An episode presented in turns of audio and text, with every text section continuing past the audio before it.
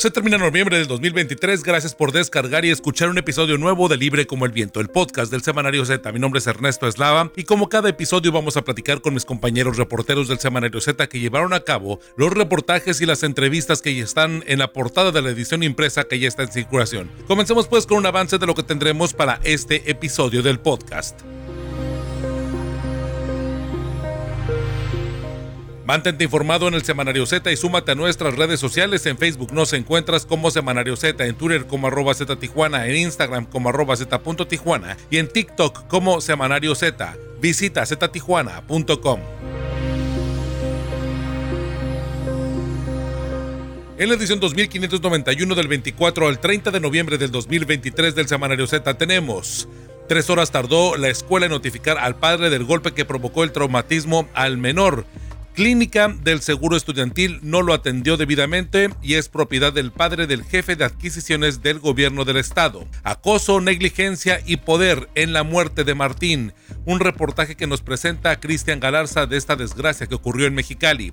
Además, Dos detenidos acusados por intento de homicidio, presunto responsable del Inque en célula del cártel de Sinaloa. También analizan la vinculación a procesos de las mujeres de los dos traficantes como origen del crimen. Balean a la Fiscalía General de la República en Tijuana por robo de droga de investigaciones Z. En otro tema, la del Nini, cuarta baja significativa para los menores del cártel de Sinaloa. En el 2018 abatieron a El Güero Ranas, lugarteniente de Archibalto Guzmán. En enero de 2023 fue aprendido Ovidio Guzmán, el hijo del Chapo Guzmán, y en septiembre asesinaron a El 14 la detención del Nini tambalean a los Chapitos, otro trabajo de investigaciones Z. Y en otro tema, los dos Hank del partido Encuentro Solidario del PES se registraron para ser considerados en la nominación a candidaturas de Morena, el partido del presidente Andrés Manuel López Obrador, que solía integrar a los Hank en la lista de los muchos años de campaña que llamó la mafia del poder.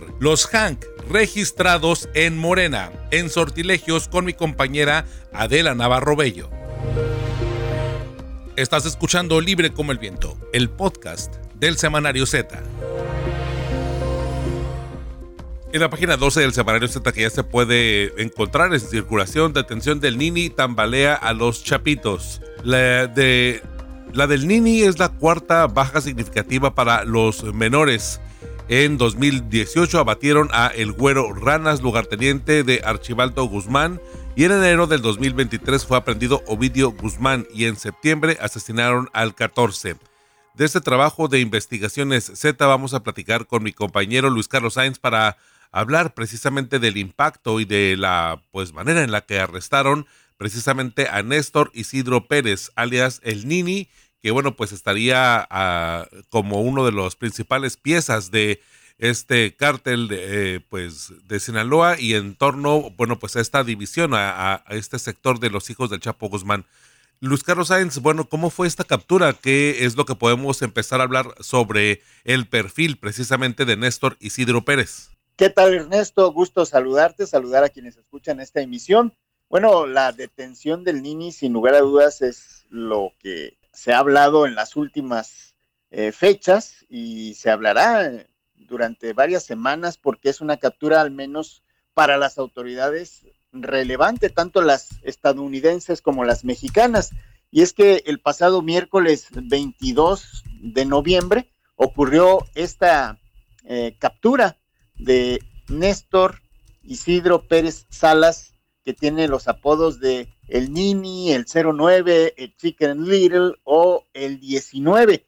Fue detenido en un operativo en el que participaron por lo menos 300 elementos de fuerzas federales en Villa Choix, en el fraccionamiento Colinas de la Ribera, en Culiacán, Sinaloa.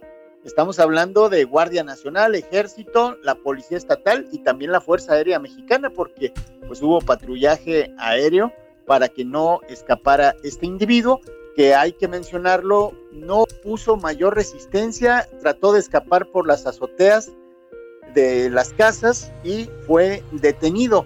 Este hombre es señalado como eh, el supuesto jefe de seguridad de la célula criminal de los Chapitos y que fue escolta personal de Iván Archibaldo Guzmán Salazar, como bien lo mencionabas. Pues curioso, pero pues le falló la seguridad y no estaba acompañado por nadie.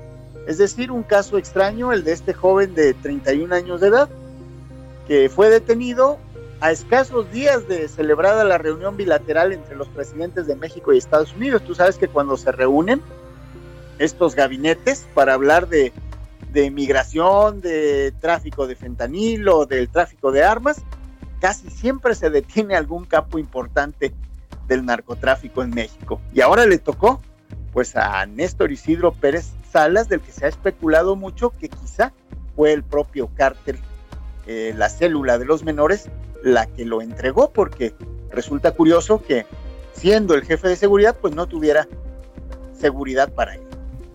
Sí, claro, en ese, en ese momento, ¿no? Que pues sí es cierto, es un asunto meramente de un caso muy limpio en, su proceder y en este operativo que ya describes. Pero saber cuáles son los delitos y los cargos que los que pues ahora sí que por los que fue detenido. Bueno, él en México contaba con una orden de detención provisional con fines de extradición internacional a petición del gobierno de los Estados Unidos.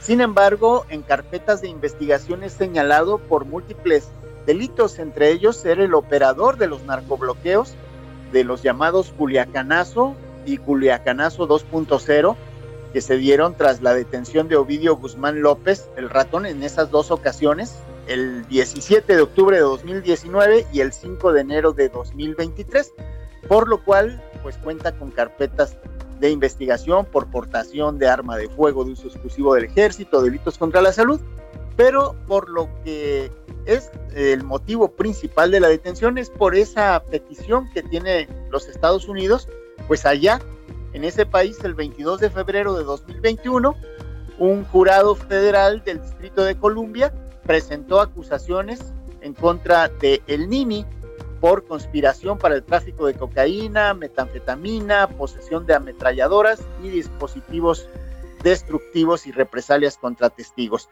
Eh, han de recordar que el 14 de abril de este año, pues también se dieron a conocer cargos en otras fiscalías, en la del Distrito Sur de Nueva York, en la norte de Illinois y en esta que ya mencionábamos del Distrito de Columbia, en contra de 28 líderes del cártel de Sinaloa, entre eh, pues los que se encuentran los chapitos, Iván Archibaldo, Jesús Alfredo, el ya detenido Ovidio y Joaquín, todos de apellido Guzmán. Y ahí estaba señalado también el Nini. Así de que al menos desde 2012 hasta febrero de 2021, este individuo está señalado de participar en todos esos delitos que hemos mencionado, incluso de haber intentado matar y amenazar a, un testigo y a un informante del gobierno estadounidense. Por eso, existía una recompensa de hasta 3 millones de dólares, pues para localizarlo. ¿Y esto de qué manera impacta, este Luis Carlos? Bueno, eh, se supone que era el principal operador de todo el esquema de seguridad de, del grupo criminal. Eh, el que lo hayan posiblemente puesto, como dicen por ahí, que lo hayan eh, eh, señalado para que lo detuvieran, pudiese indicar que ya hay otro nuevo esquema de seguridad. Sin embargo, pues esto es simplemente especular. Lo que sí podemos decir es que se ha ido debilitando la estructura de la célula de los menores. Esta viene a ser la cuarta baja, como lo señalabas en el encabezado del grupo, porque pues ya antes, este mismo año fue detenido Ovidio Guzmán, que era una pieza importante, al menos de la cúpula del grupo de los menores o los chapitos. Eh, por ahí también ya se había tenido la muerte de otros dos individuos relacionados con los primeros escaños o peldaños de esta estructura. Me refiero a Luis Javier Benítez Espinosa, el 14, así le apodaban.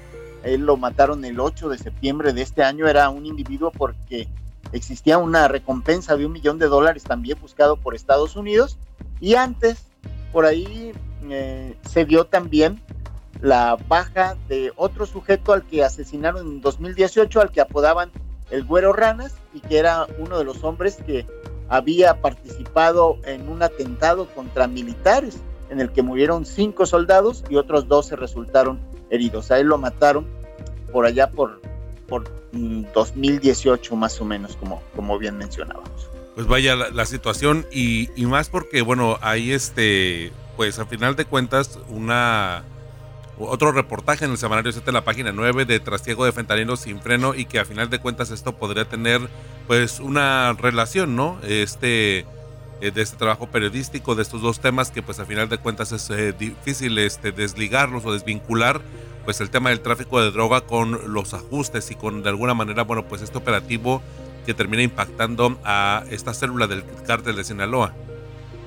Sí, apenas el 17 de noviembre se reunieron los presidentes de México y Estados Unidos. Un día antes lo habían hecho el de México y China para hablar de este tema de el fentanilo y los precursores químicos, porque pues cada vez y de acuerdo a las estadísticas del propio gobierno mexicano que dice que no es productor, sino es simple país de tránsito de, del opioide hacia la Unión Americana, pues se sigue incrementando, o sea, es eh, el trasiego de fentanilo sin freno, así se titula este otro reportaje, y que nos da cuenta de que al menos en lo que va del sexenio ya han sido aseguradas casi 8 toneladas de fentanilo, y eso que aquí no se fabrica, ¿no? Entonces, eh, que lo que único que se hacen son pastillas, bueno, pues de pastillas eh, son impresionantes las cantidades que se han asegurado, y si mencionábamos que que de fentanilo van casi 8 toneladas.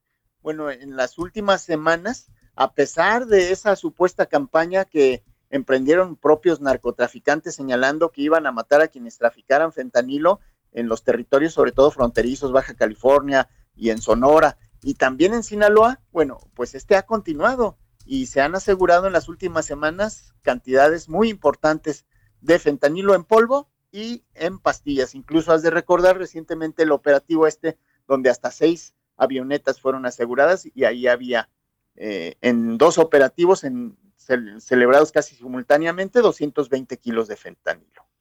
Sí, de hecho, digo, hace también unas semanas fue muy viral, muy este comentado, ¿no? El hecho de estas eh, estas bolsas de Segalmex, ¿no? Detenidas o bueno, aseguradas, mejor dicho, en, en, en Asia, en Asia, sí, este, y también con droga, ¿no? Que a final de cuentas, bueno, pues a lo mejor parecería una broma de mal gusto o algo, este, ¿cómo se llama? Pues también como a lo mejor eh, de alguna forma providencial, ¿no? Pero realmente, este, el hecho es que sabemos, ¿no? Y reconocemos, creo que entre la población al menos, pues este tipo de fenómenos y el asunto de la de que se termine de, elaborar la droga y de que sea un problema serio y que de alguna manera bueno pues haya alarmado ya a los Estados Unidos para empezar a tomar acción sobre de este este fármaco pues evidentemente sí nos pone mucho en evidencia no sí desde luego. Y hay que mencionar también que pues todo se ha estado viendo al menos en la parte de México con el enfoque de la seguridad y el pues discurso de estamos apoyando, estamos auxiliando a los Estados Unidos en detener este tráfico, pero no se está viendo con el enfoque también de salud pública, porque hay que mencionar que en México también ya empieza a haber este microtráfico de, de fentanilo o de una serie de mezclas en las que hay fentanilo. Y lo más grave de todo aquí es que los laboratorios cuando hacen eh, las pruebas periciales de las sustancias que son aseguradas, únicamente se limitan a decir, ah, tiene fentanilo, tiene cocaína, tiene metanfetamina, pero no exactamente las cantidades que, se tienen como para eh, ver el daño que se está ocasionando a los consumidores y aparte también eh, resaltar la gravedad del delito que están cometiendo los traficantes. Sí, y, aquí yo quiero hacer dos este, recomendaciones, digo, a final de cuentas, como para poder eh, redondear este tema. Primeramente, bueno, pues que compren el semanario Z para que puedan leer ambos reportajes que me parece que están eh, relacionados o vinculados, que tienen como esta sensación de ser como una continuidad uno del otro, tanto en la página 12, la detención de Nini, que tambalea a los chapitos, y también, pues ya un poco más adelante, este, precisamente el tema del fentanilo, que ahí me parece que también, bueno, pues debido a los discursos recientes y toda la dinámica, la polémica que se ha registrado tanto en México como en Estados Unidos y en Asia, en esta página 9, Trasiego de Fentanilo sin freno, un poco para poder pues eh, comprender, porque a lo mejor no toda la población termina de dimensionar qué es el fentanilo o por qué y de dónde surge, cuál es la intención de eh, este opioide este, eh, sintético. está en, Netflix una, una película que se llama El negocio del dolor, la codicia alrededor del fentanilo. Es bastante buena, es una película que es protagonizada por Emily Blunt y Chris Evans. Está en esta plataforma y lo que quiero pues es este, destacar que es una historia inspirada en hechos reales que cuestiona el rol que desempeñan de entrada las farmacéuticas en esta promoción de medicamentos entre la comunidad fomentando que sean recetados por los doctores en los Estados Unidos. Y esta, este, pues este caso no está tan alejado de nuestra realidad se registró este, o en, hechos ocurridos en Arizona en 2017 y precisamente periodísticamente publicados por el New York Times en 2018. Entonces quiero así como destacarlo porque realmente creo que es importante definir que en este pues en esta película lo que nos narra pues es precisamente una la historia de una chica que eh, se llama Lisa Drake interpretada por Emily Blunt que ella es una promotora de medicamentos y que pues vamos a decirlo así, sin ser experta en química, ni tampoco en medicina, ni en salud, pues de alguna forma, bueno, pues toma este medicamento, lo empieza como a promover para que esta farmacéutica, una farmacéutica que aquí de forma ficticia se llama Sana, aunque realmente, bueno, pues en la vida, eh, en la vida real, pues tenía eh, el nombre de Insys Therapeutics, que todavía existe esta, esta farmacéutica. Y lo que ocurre, bueno, pues es que era un medicamento, digo, les voy a spoilear un poco, pero sí me gustaría que le, echen un vistazo, es bastante interesante. Eh, es un medicamento que tenía una porción de fentanilo y que era destinado para poder disminuir el dolor para personas que tenían pues ya tratamientos de fase final principalmente de cáncer, ¿no? Aunque también, bueno, se suministró para otro tipo de, perfiles que ya estaban también precisamente pues agobiados o que el dolor les impedía, eh, bueno, seguir viviendo de una manera digna, un proceso ya de muerte, ¿no? Entonces me parece importante porque a partir de ahí, pues ven cómo los números crecen y entonces el fentanilo empieza como a normalizarse entre la comunidad estadounidense y bueno, de 2017 hemos pasado prácticamente menos de 10 años, eh, hemos pasado prácticamente 7 años u 8 años desde ese entonces, desde que ha ocurrido este fenómeno y bueno, nos encontramos en un problema de adicciones y nos encontramos en un problema en donde el fentanilo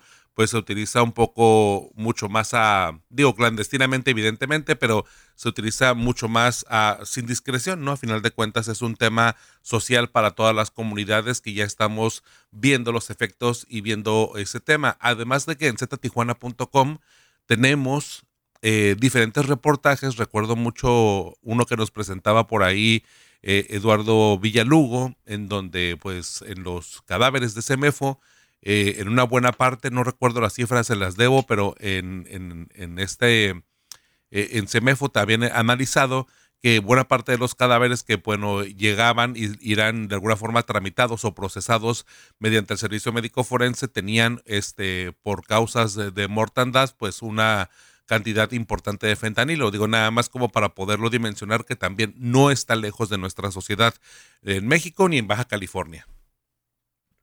Así es, y cuidarse la gente que pues consume este tipo de drogas porque no nada más es el fentanilo y las distintas drogas que ya existen, sino la falsificación de las propias drogas. Es decir, pues hay drogas piratas que son más peligrosas porque se desconocen los compuestos químicos que contienen. Es correcto. Pues Luis Carlos, es de tus redes sociales para mantenernos en comunicación. Ya nos aventamos un largo, nos aventamos como tres temas. Entre el primero, que es el de el Nini, luego después de pasamos a lo del fentanilo y esta relación de México, China y los Estados Unidos. Y bueno, ya al final en, en colación esta recomendación cinematográfica. Pero es que la película la acabo de ver, traigo los datos bien frescos y honestamente creo que vale mucho la pena darle una revisada porque siento que es dimensionar el problema un poco desde la raíz y qué mejor que en una película también actuada y pues ahora sí que producida a calidad de, de, Hollywood o de Netflix, de esas plataformas que a final de cuentas pues nos muestran y que ha estado muy recientemente de moda el hecho de, de proyectar historias basadas en hechos reales y creo que pues qué más real y qué más crudo, qué más difícil que el caso del fentanilo y cómo surgió en los medicamentos este, pues terapéuticos, ¿no? En los eh, medicamentos para poder pacientes, tratar pacientes eh, finales eh, en los Estados Unidos, que pues a final de cuentas eso propicia una buena base para saber que y reconocer que al principio de cuentas era para disminuir los dolores y hoy, bueno, pues ya es una adicción, ¿no? Una adicción, un problema de salud social. Podemos seguir el diálogo a través de mi cuenta en ex Twitter, arroba San Luis y ahí también podemos estar viendo actualizaciones porque este tema también del Mini va a continuar, ya fue trasladado al altiplano y bueno, pues todo el procedimiento de extradición, eso se va a ver en los próximos días.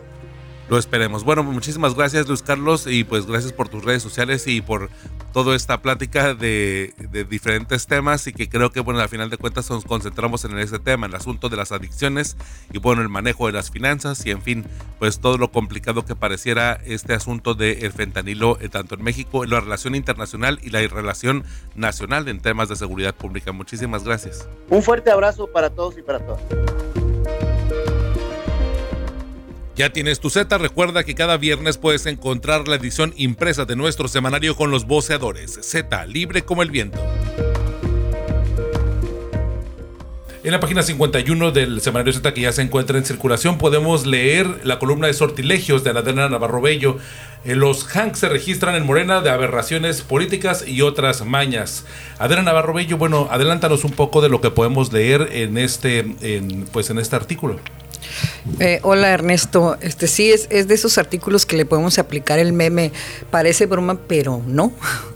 Claro. Porque ha habido una, una rivalidad ahí sí, política y, de ideología y de convicciones entre eh, el presidente Andrés Manuel López Obrador y la familia Hank, pues desde tiempos en que él era, eh, desde que renunció al PRI, yo supongo, y, o por supuesto cuando estaba en el PRD, y posteriormente en sus campañas políticas por la presidencia de la República en el 2006, en el 2012, incluso en el 2018, pues el presidente siempre se refirió a la mafia en el poder que no lo había, no le había permitido o que había hecho lo posible porque él no ganaba a las elecciones presidenciales. Y entre esa mafia del poder, pues figuraba la familia Hank, ¿no? particularmente pues eh, Hank Ron los hijos del, del, del profesor Carlos Jan González. Entonces, de repente, de enterarte que quien, quien es heredero de una familia priista y quien se autodenominaba un soldado más del PRI, como es Jorge Jan Ron, el exreo del, del penal de Longo, registró a sus hijos para aspirar a candidaturas junto con Morena. Entonces, su, hijo, que actualmente es regidor en, en Tijuana, Juan Carlos Hank, fue registrado con la aspiración de lograr la candidatura al Senado de la República por, con una alianza de facto con Morena. Eh, su otro hijo, que es el dirigente del partido Encuentro Social, el cual Jorge Hank pues prácticamente compró después de que el PRI en el 2021 no le permitió la, la candidatura al gobierno de Baja California, que la obtiene con su partido el PES y obviamente la pierde por segunda ocasión, ahora la primera vez contra Osuna Millán y en esta ocasión contra la actual gobernadora Marina Ávila. Entonces, su hijo, el, presidente de ese partido, también aspira a una diputación federal y otros janquistas ahí de corte eh, servil que siempre han estado alrededor del casinero, pues también están aspirando a diputaciones federales y diputaciones locales. Entonces, es, algo que, que pues es muy notorio que que sí va a despertar, yo supongo, alguna reacción por parte de, morenistas fundadores del partido que, que, podrían llegar a quedarse sin, sin un espacio de, de, elección popular por la entrada de los Hank. Sí, además de que, bueno, en las elecciones pasadas vimos precisamente este desprendimiento del PRI, ¿no? Y cómo el PES de alguna forma se nutre de esta ola janquista y ahora, bueno, viendo como esta, como comentas, la alianza de facto, pues a final de cuentas estaríamos viendo este nuevo escenario, ¿no?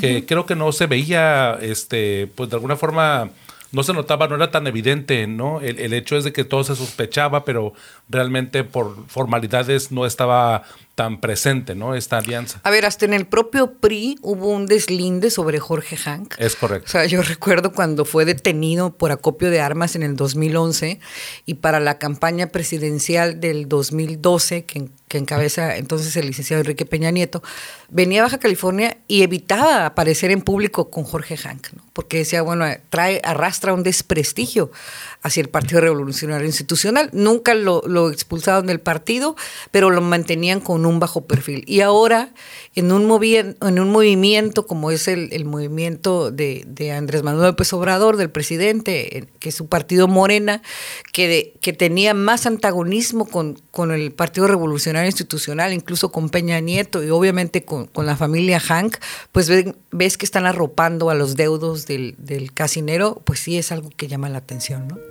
Sí, y, y, que las elecciones pasadas próximas realmente eh, eran, eh, pues, compitió contra Marina del Pilar y a final de cuentas es parte de, como incluso del políticamente nada más marcar esta distancia, que es lo que podemos, parte de lo que narras en esta, en esta columna. Así es, eso también es, es, es muy llamativo que el hecho de que la gobernadora en los tiempos de campaña haya pedido eh, asesoría, opiniones o un análisis de cómo enfrentar a esta persona de que, que como es Jorge Jan, que siempre ha estado bajo la sospecha, ¿no? Eh, y que el día de su toma de posesión apareciera en, en, en, primera fila, ¿no? El candidato derrotado, que es Jorge Hank. Y ahora que tuvo su segundo informe de gobierno, al cual, por cierto, acudió el presidente de la República, también estuvo Jorge Hank, ¿no? Entonces ibas viendo ahí una, una liga o un, una alianza entre, entre el gobierno que representa Marina y Morena en Baja California con el PES y con Jorge Hank, y que se confirma ahora con estos registros de los hanquistas a, a candidaturas con Morena en lo que ellos llaman una, alianza de facto con ese partido pues bueno, ya veremos cómo se comporta, pero por lo pronto pues hay que leer sortilegios, ¿no? Adela? Así es, hay que leer sortilegios, hay que, y se vale ahí que me, que siempre me pides mis redes sociales, espero que los lectores que nos lean claro que sí. a través de redes sociales nos hagan llegar su opinión sobre este artículo, sobre otros o sobre cualquier tema que se trata, se aborda en el semanario Z, siempre son enriquecedores, la siempre es enriquecedora la participación de nuestros lectores, amigos y aliados, ¿no? Perfecto, pues muchísimas gracias. ¿Cuáles son tus redes sociales para mantenernos en comunicación? Adela Navarro Bello, así tal cual me encuentran en Facebook, An Bello en, en, en, Twitter, como Adela Navarro, igual en, en, Instagram. Perfecto, muchísimas gracias Adela y bueno pues te leemos y te escuchamos aquí en Sortilegios en, en la pues en las últimas páginas del semanario Z que ya se encuentran en circulación. Muchísimas gracias. gracias. Recibe todas las noticias por WhatsApp, entra a ztijuana.com y en la portada de nuestro sitio encontrarás el enlace para suscribirte al canal de WhatsApp del Semanario Z. Llévanos en tu celular. Balean la Fiscalía General de la República en Tijuana por robo de droga. Es uno de los titulares del semanario Z que ya se encuentra en circulación. Dos detenidos acusados por intento de homicidio, presuntos responsables del Inquen en célula del cártel de Sinaloa. También analizan la vinculación a proceso de las mujeres de dos traficantes como origen del crimen. Para hablar de este trabajo periodístico me acompaña mi compañera Rosario Mozo. Rosario, eh, bueno, vaya el caso, ¿no? Que vimos durante los últimos días aquí en la ciudad de Tijuana. Sí, el fin de semana pasado, Ernesto. Un saludo a los oyentes de Z Libre como el Viento. Mira, este trabajo, en este trabajo hablamos de los avances en la investigación por la balacera contra el edificio de la delegación de la FGR en la zona del río en Tijuana, ocurrido el 18 de noviembre a las 3 de la madrugada. De la madrugada. Ataque que dejó 25 impactos u orificios alrededor de la fachada en la entrada a las oficinas federales, además de dos, de dos vehículos afectados. En la escena, los peritos recuperaron 22 casquillos de dos armas largas, pero al cierre de edición no se había hecho el análisis balístico para saber si los rifles se habían utilizado en otros crímenes. Tras el atentado, las cámaras de vigilancia permitieron que la policía municipal detuviera a dos de los participantes, que fueron Luis Gerardo Lara Vidrio y Jesús Ángel Rodríguez Clemente, quienes se presumen inocentes mientras no sean declarados con responsabilidad por la autoridad judicial. Y, este, eh, y el viernes que Z sale a circulación, serán acusados por el Ministerio Público del Fuero Común por los delitos de intento de homicidio cometido en contra de los dos policías municipales que los persiguieron y a quienes repelieron a balazos y eh, cuando fueron capturados y del responsable de la, de la área de recepción en el edificio de la delegación de la Fiscalía General de la República que estaba eh, parado en el punto donde atacaron y que afortunadamente resultó ileso. También serán imputados por la posesión de un arma de fuego de uso exclusivo del ejército, de, eh, misma de las cuales se percutió en el ataque. Eh, de los detenidos, de los dos detenidos, solo Lara Vidrio, el toro de 21 años, registra antecedentes. Sin, eh, tiene cinco consignaciones ante la fiscalía por diversos crímenes calificados como menores. Por eso es que a pesar de que ha sido recurrente, pues no se ha quedado en, en prisión preventiva. Tiene dos acusaciones por delitos contra la salud, una de 2019 y otra del 2021, dos por robo, una del 2021 y otra del 2023, y una de robo de vehículo del 2022 por la cual tenía una orden de aprehensión vigente. Pero bueno, podemos ver que a pesar del historial, bueno, no se había quedado. Los investigadores de la FGR también indagan la presunta vinculación de este joven conocido como el Toro con una célula criminal dedicada a vender droga en los túneles y, y en los dos túneles y en el puente del crucero de las 5 y 10. Rosario, también en cuanto a este móvil del atentado, integrantes de los tres órdenes de gobierno que participan en la mesa de seguridad, de coordinación por la paz y la seguridad pública en Baja California, informaron al semanario Z que la hipótesis principal apunta a este robo de droga. ¿Es correcto? Sí, el robo de una camioneta con cocaína y metanfetamina que fue extraída de una casa localizada en la privada Altitud 58 sobre el Boulevard Manuel J. Cloutier del fraccionamiento del lago aquí en Tijuana. La sustracción de los enervantes se realizó a, también como 23, 24 horas antes del ataque a las instalaciones de la fiscalía.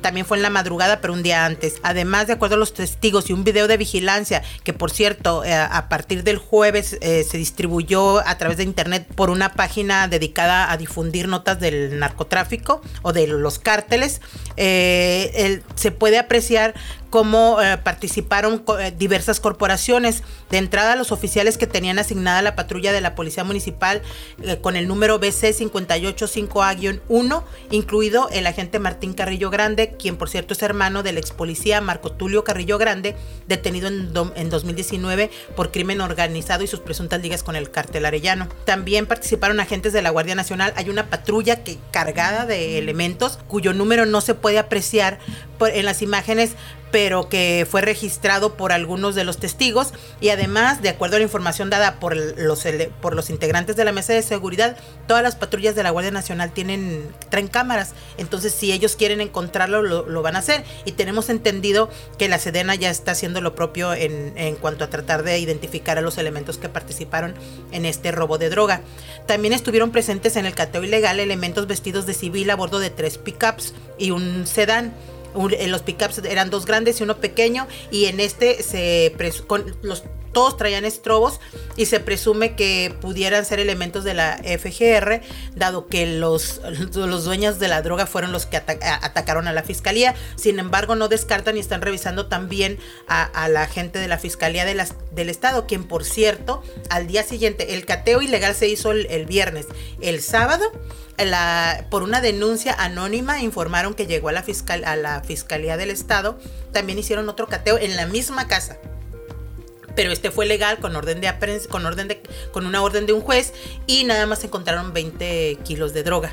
Eh, bueno, esa es más o menos la información ah, que, se está manejando en, en, este tema del robo y bueno, apenas están empezando las indagatorias. Además de que hay otras dos líneas de investigación, ¿no? Como parte de estos posibles móviles de la balacera, ¿no?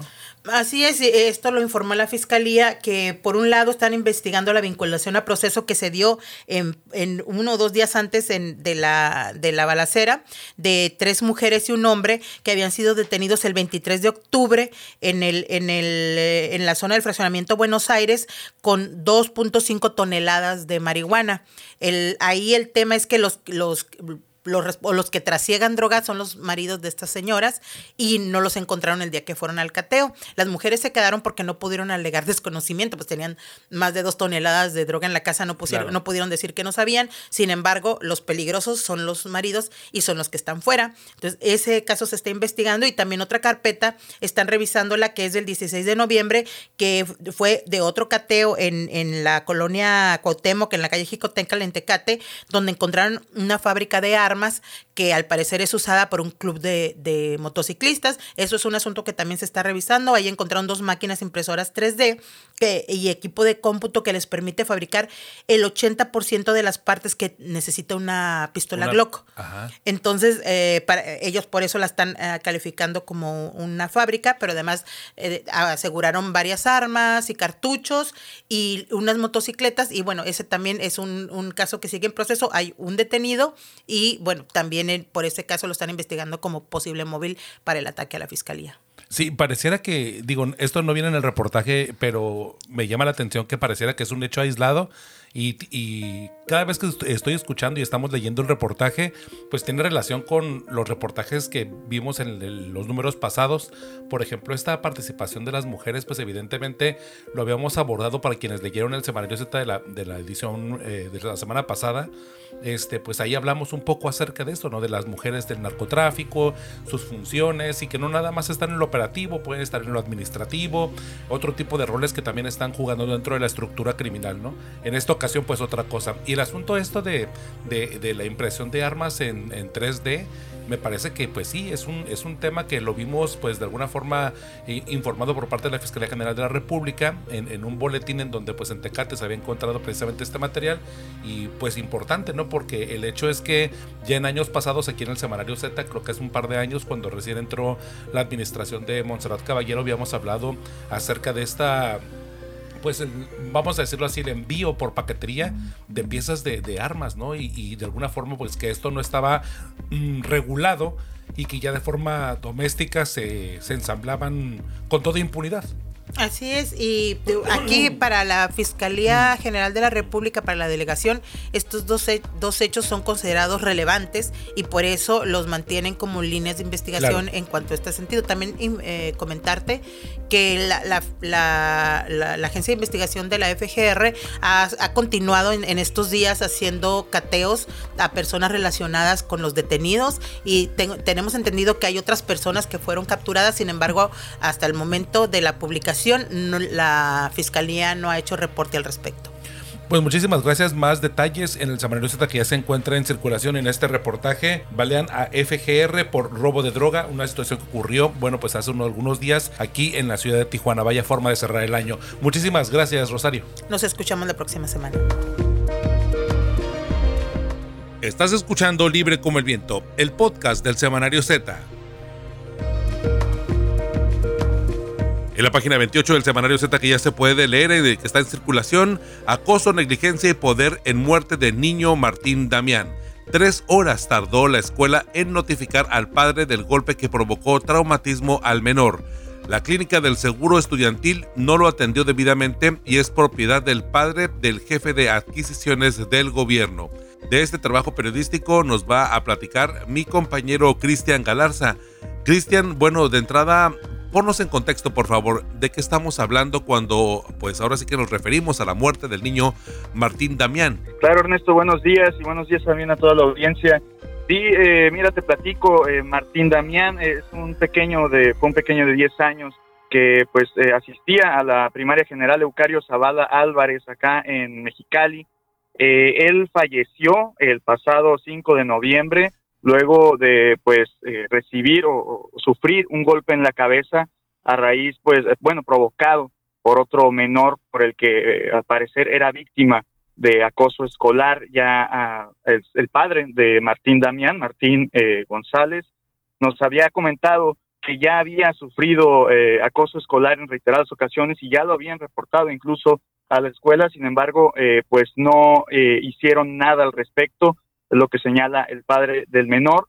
Y, bueno, en ese sentido ellos se manifestaron, la familia del pequeño se manifestó eh, al día siguiente de su fallecimiento en la misma escuela y posteriormente se manifestaron también durante la visita del presidente Andrés Manuel López Obrador acá a Mexicali el pasado 10 de, 10 de noviembre, eh, en donde exigieron a las autoridades eh, de la Secretaría de Educación, pues eh, prácticamente remover de sus cargos a la directora y al maestro a cargo del salón del pequeño Martín Damián, pues debido a, esta negligencia que ellos señalan al interior de la escuela por no atender precisamente correctamente los protocolos que debieron haber seguido, es lo que señala el padre. Y también, bueno, en ese sentido, también menciona que también podría haber un caso de negligencia médica debido a que eh, llevaron después del accidente y después de las tres horas que mencionabas, Ernesto, que lo llevaron a la, a la clínica eh, internacional de especialidades de Mexicali,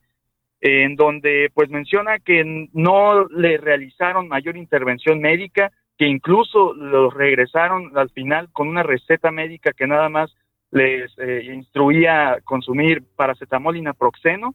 Y no más allá de una radiografía, eso fue la única atención que les dio el seguro escolar. Y más tarde en la noche fue cuando llevaron a este pequeño a la clínica 30 del Instituto Mexicano del Seguro Social donde terminó falleciendo. Por estas razones, la Fiscalía General del Estado, eh, y lo, lo comentaba la propia fiscal María Elena Andrade, que abrieron dos carpetas de investigación una siguiendo la línea de la negligencia en, en la institución escolar y la otra siguiendo el probable caso de negligencia médica en, el, en la Clínica Internacional de Especialidades de Mexicali.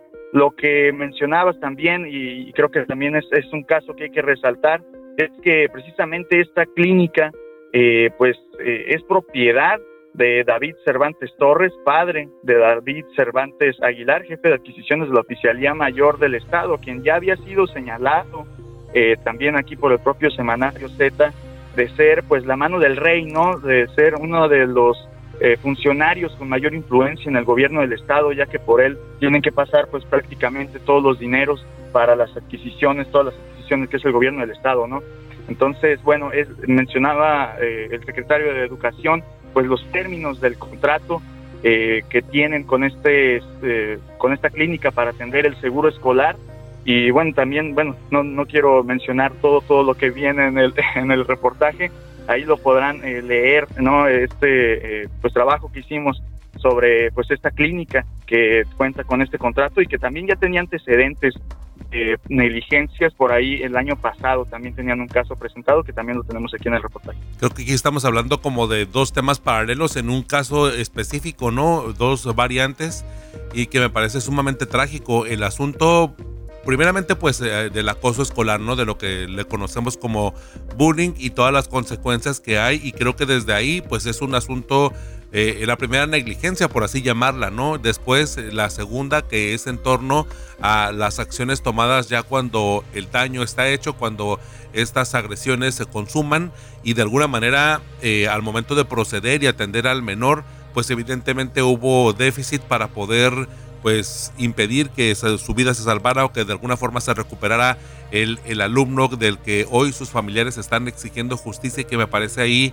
pues sumamente lamentable el hecho de que no solamente ocurre o, o ha ocurrido este caso, sino lo que comentas de que es algo este, constante que es, hay otros expedientes y que seguramente en menor o mayor medida hemos visto casos muy similares. No solamente quiero decir que pasa solo en este gobierno, ha pasado en otros gobiernos, pero particularmente en este año en específico, ya después del regreso de la pandemia o de estas eh, pues condiciones en las que podremos llamar como normalidad, en donde ya se reactivan las clases presenciales en los planteles educativos de México, bueno, del mundo, pero específicamente de Baja California, este, pues hemos visto niños o menores de edad con armas, hemos visto diferentes agresiones, pero ya el hecho de que llegue al punto de la fatalidad, ¿no? De la muerte de un menor y más por las diferentes eh, fases o pasos en los que tuvo que vivir esta pues estas agresiones. Es una agresión física por parte de, dentro de la escuela y luego también es un asunto meramente de una negligencia escolar en la atención, también una negligencia médica por parte de este seguro eh, educativo y luego después de ahí ver pues ya la fatalidad en el Instituto Mexicano del Seguro Social, me parece que ahí son diferentes desgracias, diferentes tragedias en un mismo caso, de que se puede ver de diferentes perspectivas y bastante lamentable, ¿no, Cristian? Así es, Ernesto, también por ahí de hecho nos comentaba el propio secretario de Educación algunas cifras sobre eh, pues precisamente el acoso escolar que han registrado en, en el estado, que la verdad es que las cifras no son tan altas como uno eh, pudiera eh, pensar, pero bueno, sin embargo, no, no es cuestión de que sean tan altas y, o, bajas, sino que pues al final se atiendan los reportes, ¿no? Y, en este caso, al menos según lo que comenta el padre, pues realmente nunca se atendió eh, este caso de acoso escolar contra su hijo, ¿no? El secretario de Educación, la verdad es que en ese sentido no ha mencionado, no ha sido concreto, no ha dicho si en realidad sí tenían reportes de, de del joven eh, Martín Damián o no tenían, eso se lo, se lo deja la fiscalía y bueno, ya sabes, la fiscalía como es una investigación abierta prefiere reservarse algunas veces algunas eh, partes de la información, ¿no? Sí, aquí este Cristian nos comparte la cantidad de, de, casos de acoso escolar en Baja California y lo pueden leer en la página 29 y si bien es cierto no es, una cifra escandalosa, pues hay que recordar o tener en, en, consideración que en realidad en México y en general para todos los delitos o para todas las infracciones, pues evidentemente siempre hay una cifra negra, una, un temor a la denuncia. Creo yo que también ahí habría o sería importante como dimensionar que pues los ah, padres de familia y también un poco los prefectos, los eh, quienes están al frente de, las escuelas o de, los salones de clases, de los grupos, pues yo creo que además de todo lo que tienen que aprender y todo lo que tenemos que aprender todos, también tendríamos que considerar el asunto de los primeros auxilios psicológicos para poder identificar señales también de acoso, porque no es este, necesariamente lo que se denuncia sea nuestra propia realidad. Ya son casos de personas o de niños valientes que se atreven a levantar la voz pese a las consideraciones o las represalias que pueden sufrir tanto dentro como fuera, porque curiosamente de pronto, pues eso ha pasado, ¿no? Con el asunto, incluso, por ejemplo, de los casos que hemos eh, reportado en el Semanario Z en torno a incidentes o a emergencias que ocurren en la periferia de las escuelas y que de pronto, bueno, pues los directores eh, o incluso el mismo secretario pues ha dicho que nada más su responsabilidad es de la barda hacia adentro, es decir, de dentro de los planteles educativos ya afuera es muy difícil de sopesarlo y de dimensionar y de actuar. Entonces, pues eh, también estamos hablando un poco de una eh, negligencia y una falta de acción integral no para este tipo de asuntos en torno al acoso escolar que se registra en Baja California. Cristian, algo más que desees compartirnos, que nos digas sobre este caso, porque hay que leer este reportaje que se publica en la página 28 del Semanario Z que ya se encuentra en circulación. Sí, mira, yo creo que es importante leerlo debido precisamente a lo que mencionamos, este problema del acoso escolar. Y, y en este caso en específico, pues que hayan fallado, además de las instituciones escolares, también eh, el tema médico en una empresa que eh, pues está relacionada directamente a funcionarios del gobierno del estado, ¿no? Y que también ya tenía antecedentes, eh, que me parece esto sería pues un, un, conflicto incluso de interés, además de pues ya estos, estos casos de negligencia en esta institución, ¿no? Perfecto, Cristian. Pues sí, es muy, es muy lamentable. Honestamente, pues creo que tenemos muy pocas palabras como para expresar condolencias a la familia y no solamente a esta familia, también al resto que ha sido víctima de acoso escolar o que sus hijos o que incluso pues cada uno de nosotros pudimos haber enfrentado, pero ya llegar a la fatalidad creo que pues no hay no hay palabras para podernos solidarizar con esta familia que pues está exigiendo justicia, que es la que nos atrae en este reportaje para poder hacer consideraciones y de alguna manera conciencia, ¿no? Este, en torno a la gravedad y las dificultades que se desprenden dentro de los ambientes escolares eh, pues vulnerables, ¿no? Sí, Cristian, eh, regálame tus redes sociales para mantenernos en comunicación, para poder seguir con este debate y con esta plática dentro, ahora sí que del ciberespacio. Tu cuenta de ex Twitter. Ah, claro que sí, Ernesto, disculpa. Eh, arroba Crist, eh, C-H-R-I-S-T, punto Galarza es eh, mi Twitter, también en Instagram aparezco con, eh, pues con ese tag. Y eh, pues en correo electrónico si gustan también mandar a eh, cime con C, C I M E Galarza, todo pegado, galarza11 arroba gmail.com, esas son mis redes sociales. Perfecto, muchísimas gracias Cristian, pues nos leemos pronto, nos escuchamos pronto también, porque me parece que este tema pues seguramente va a dar mucho de qué hablar, la justicia todavía no se está concretada y a final de cuentas bueno pues el proceso sigue en torno a este caso de acoso escolar y bueno las negligencias que se pueden leer ya en el semanario Z que ya se encuentra en circulación precisamente en este reportaje en donde desde la página 28 podemos leer acoso, negligencia y poder en muerte del niño Martín Damián en Mexicali. Muchísimas gracias, Cristian. Gracias. Que tengas buen día. Muchas gracias por acompañarnos. Ya sabes, este viernes, todos los viernes puedes descargar un episodio nuevo referente a la edición impresa del Semanario Z. Gracias por acompañarnos. También gracias a mis compañeros Cristian Galarza y Luis Carlos Sainz por su participación en este episodio. Gracias a Rosario Mozo, editora general de información, a Adela Navarro Bello y a René Blanco, codirectores del Semanario Z, y al valioso apoyo de todo el equipo de periodistas y del personal administrativo del semanario. Mi nombre es Ernesto Eslava. Me encuentras como arroba Ernesto Eslava en todas las redes sociales. Los espero el próximo viernes en Libre como el Viento, el podcast del Semanario Z.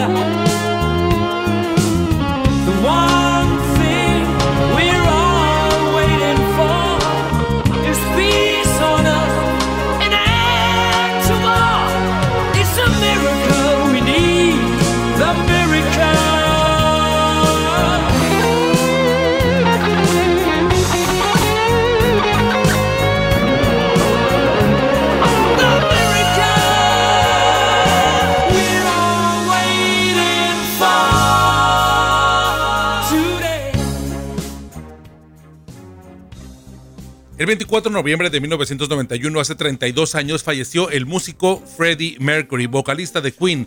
Perdió la vida un día después de confirmar públicamente que tenía el virus de inmunodeficiencia humana VIH, desde la primavera de 1987 cuando fue diagnosticado. Durante su enfermedad siguió trabajando y alcanzó a publicar dos álbums, The Miracle en 1989 e Innuendo de 1991.